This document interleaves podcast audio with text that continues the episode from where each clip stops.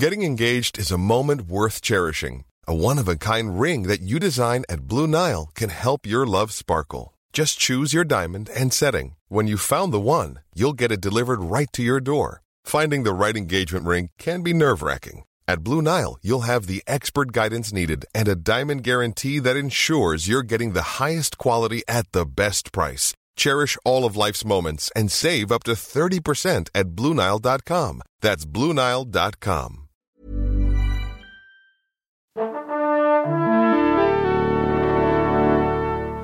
Bonjour. C'est moi Orson Welles. J'aime pas trop les voleurs et les fils de pute. Salut c'est nos ciné, votre rendez-vous avec le cinéma qui se présente à vous là tout de suite en version extra ball, notre petite récréation courte mais intense qui nous permet une petite digression sur un film ou une série, en l'occurrence la seconde saison d'Unbreakable Kimmy Schmidt qui est disponible sur Netflix, dont on va discuter avec mon camarade Stéphane Moïsekis. Salut Stéphane. Salut Thomas. Allez c'est nos ciné extra ball spécial Kimmy Schmidt et c'est parti. Monde de merde. Pourquoi il a dit ça? C'est ce que je veux savoir. Alors on va rappeler les prémices euh, de la série Unbreakable Kimmy Schmidt. Le personnage titre Kimmy qui est incarné par euh, Ellie Kemper, c'est une rescapée d'un culte apocalyptique qui a passé 15 ans dans un bunker enfermé par un pasteur pervers qui est d'ailleurs joué par euh, John Hamm de Mad Men qu'on ne présente plus. Elle rejoint dans la première saison New York et elle découvre littéralement la vie parce qu'elle ne connaît absolument rien, notamment grâce à son est l'inoubliable Titus.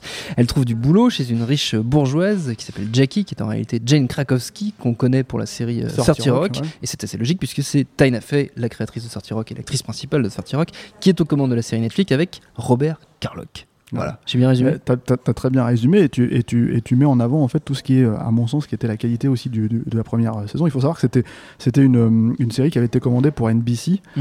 euh, donc qui était un peu dans la logique de Sorty Rock. Ouais. Et qui apparemment a été considérée comme un peu trop zarbi en Mm. fait pour, euh, C'est pour trop, euh, du trop network bizarre, euh, trop, dé- voilà. trop déconnante. Voilà, et donc du coup, euh, et puis trop, pas méta, mais en trop, euh, comment dire, euh, trop décalé dans son humour. Et euh, ça, moi je trouve que la saison 1 fonctionnait super bien. Parfaite. Euh, Il y a une vraie, euh, une vraie montée euh, vers euh, les enjeux et notamment le procès à la fin contre Mm. euh, ce pasteur. Contre le pasteur voilà. John Hamm, donc. Voilà, et, et, et avec une très bonne façon en fait de capter l'essence de- du New York en fait Mm. de- des années 2015 quoi. Donc voilà, c'est assez, ça fonctionne, c'est assez drôle, c'est assez, c'est assez bien vu, c'est assez touchant même dans certains fonctionnements. Euh, ça ressemble euh, effectivement, c'est une version un peu, un peu, euh, un peu paillette euh, encore plus que de sortie rock quoi. Sous acide, même. Voilà, ouais, aussi, hein. et, c'est, et, c'est, et donc c'est très, très fun. Il y a plein de, de personnages secondaires qui fonctionnent très bien. Effectivement, il y a Titus et son fameux euh, Pinot Noir, Pinot Noir, chanson clip, qui restera dans les annales de la télévision. et, et qui, et qui, qui a un peu buzzé sur, sur YouTube et tout ça. Donc voilà, ça c'est très réussi. Et alors le problème, c'est que moi je trouve que patatras avec la saison 2. Quoi. Ah, je suis C'est, pas d'accord. et oui, mais moi je suis d'accord avec moi-même. Je sais bien, c'est c'est et, et le, et le problème que j'ai avec cette saison 2, c'est que certes c'est facile à regarder, comme Mhm. un peu, je pense, tout ce type de comédie. euh, je veux dire, on n'est pas dans Big Bang Theory ou dans. Mais même là, c'est très facile, je trouve, à regarder, même si c'est très, très agaçant au bout d'un moment. Oui, Euh, mais euh, c'est le- du consommable facile, 20 minutes Voilà, c'est d'épisode. Là, il y en a une petite dizaine, je crois, euh, pour cette saison. 13, je crois, Ouais, 12, c'est ça, à peu près 13, 12-13, ouais. Et c'est tout le problème, c'est qu'en fait, pour moi, dans, dans ces 13 épisodes, il n'y a aucune unité. C'est-à-dire que avais, ce que ça C'est raconte, en c'est fait, très est- bordélique. voilà, c'est contenu dans la première saison. Tout ce que ça Mhm. raconte est contenu dans la première saison. Tout ce qui avait été mis en place, les 3-4 blagues euh, qui avaient été mis en place pour, pour genre, en fait, Titus était marié avant. Titus est un personnage, il est homosexuel. Oui, Et donc, il était marié avec une femme avant. Oui. C'est saboté en, en deux épisodes euh, dans la saison 2.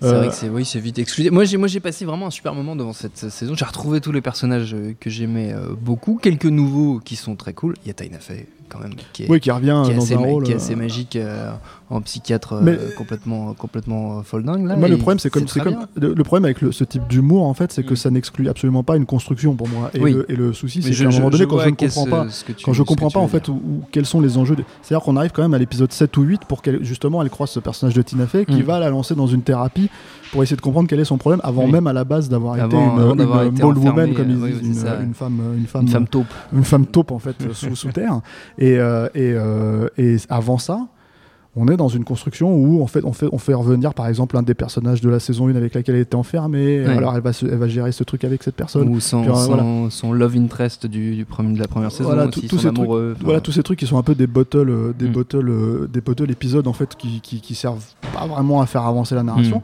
De, son, son love interest, comme tu dis là, le personnage de, de c'est Dong en, anglais. oui, je sais pas comment ils ont traduit ça. Q, je crois. Q, en- ouais, voilà. Q en français. Ah, voilà, qui, qui, est- qui est un asiatique. Ouais. Bah, par qui a exemple, fait un mariage de complaisance avec une, une russe ou une ukrainienne, je sais plus. Ouais, une, une, bah, je- en Une tout cas, c'est une New-Yorkaise, Ouais. une New-Yorkaise qui, qui, qui le trompe avec une statue Oui. euh, sur Broadway ou je sais plus quoi. Enfin, c'est n'importe quoi. bref, voilà, mais c'est ça, c'est n'importe quoi. C'est Ouais, le mais problème. c'est un n'importe quoi tendre et attachant, je trouve. Et ben moi, le problème, c'est que je, que je ne crois plus au personnage quand j'arrive Ouais. là. C'est-à-dire que le souci de, de, de personnage de Kimmy Schmid, c'est que c'est une fille euh, qui a été enlevée à l'âge de 15 ans. Hmm.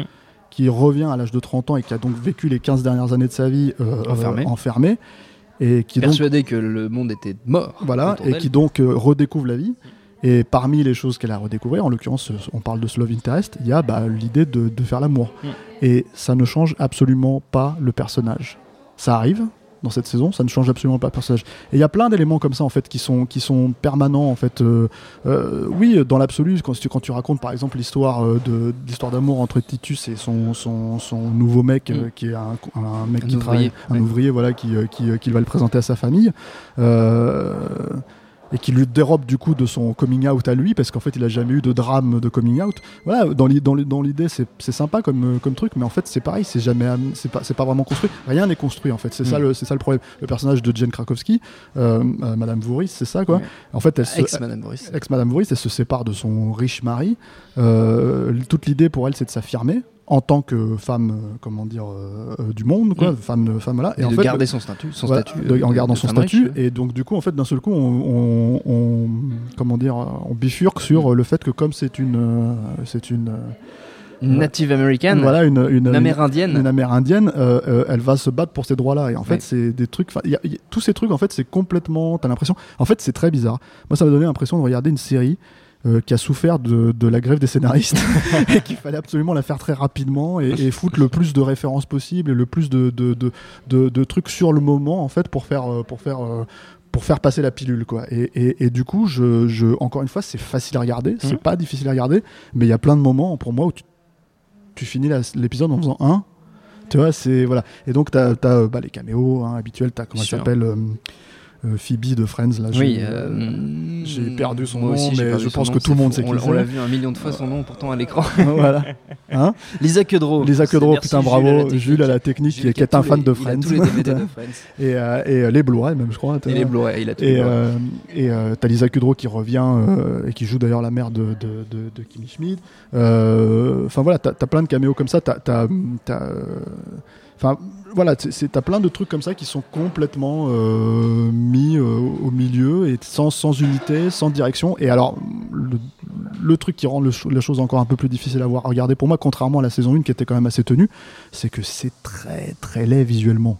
C'est hyper dégoulinant et euh, ah moi je trouve ça dégoulinant de, de, de couleurs euh, voilà et, euh, et c'est de la, la, la complaisance de la HD moi j'appelle ça tu vois. C'est c'est la HD complaisante. Mais là enfin voilà c'est euh, ça chope toute lumière. C'est assez c'est assez euh, visuellement c'est assez euh, euh, voilà moche quoi. Mais euh, mais ça ça ne fait que rajouter à, à- à la problématique générale bordélique de cette saison 2 donc j'espère que s'ils font une saison 3 ils réussiront à rattraper. Là normalement je sais que Netflix a signé pour deux saisons obligatoires donc euh, je pense que je sais pas quelle est le- le- la réception sur celle-là. J'ai l'impression que les gens autour de moi euh, sont relativement satisfaits, même si bon, c'est pas c'est pas euh, le, le buzz de la première pas saison le, quoi. le choc du premier de la première saison. ouais. Le choc. Le choc. Non mais je veux dire, pas euh, le- c'est- ouais, c'est ouais. pas c'est pas c'est pas du Lubitsch comme tu dirais. voilà, voilà.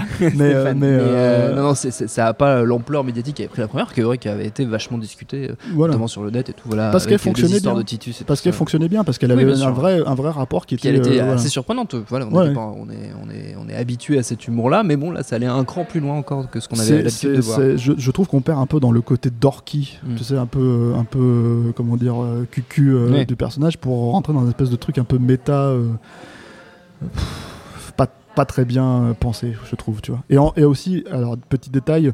euh, si vous parlez un peu anglais, euh, mettez les sous-titres en anglais parce que les, les Oui, traductions les françaises sous-titres sont français, des sous-titres sont absolument, très, euh, très- psychédéliques. Voilà, c'est assez raté de ce point de Ouais, vue-là. Voilà. ça, on dirait Mais, que ça a été euh, fait, euh, je sais pas. Il y a des, oui, blagues- des traductions de blagues qui sont assez vénères quand même. Ouais, voilà. Mais bon, déception, voilà. Donc, euh, en ce qui me concerne, euh, surtout que mine de rien, bon, la saison 1, j'avais quand même maté deux trois fois. Donc, euh, Quand assez- même. ouais, Ah ouais, quand ah, même, ça, ça, quand ça se boit Ah, comme du petit lait. C'était assez obsessions quand même. hein. Merci beaucoup, hein, Stéphane. fait, Unbreakable Kimmy Schmidt saison 2 et saison 1 aussi. D'ailleurs, bah, surtout la saison 1, hein, vous l'aurez compris, c'est sur Netflix. Donc merci Stéphane, même si je ne suis pas d'accord avec toi. Merci à Jules, à la technique et au tank pour l'accueil. Rendez-vous sur nosciné.com pour retrouver toutes nos anciennes émissions. On rappelle que Nos Ciné, c'est un podcast du réseau Binge Audio à retrouver aussi sur binge.audio et à très vite pour un nouvel épisode.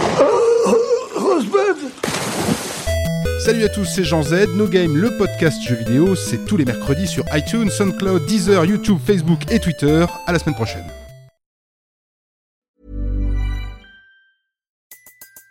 Everybody in your crew identifies as either Big Mac Burger, McNuggets, or McCrispy Sandwich. But you're the filet fish Sandwich all day. That crispy fish, that savory tartar sauce, that melty cheese, that pillowy bun? Yeah, you get it. Every time. And if you love the filet of fish, right now you can catch two of the classics you love for just $6. Limited time only. Price and participation may vary. Cannot be combined with any other offer. Single item at regular price. Ba-da-ba-ba-ba.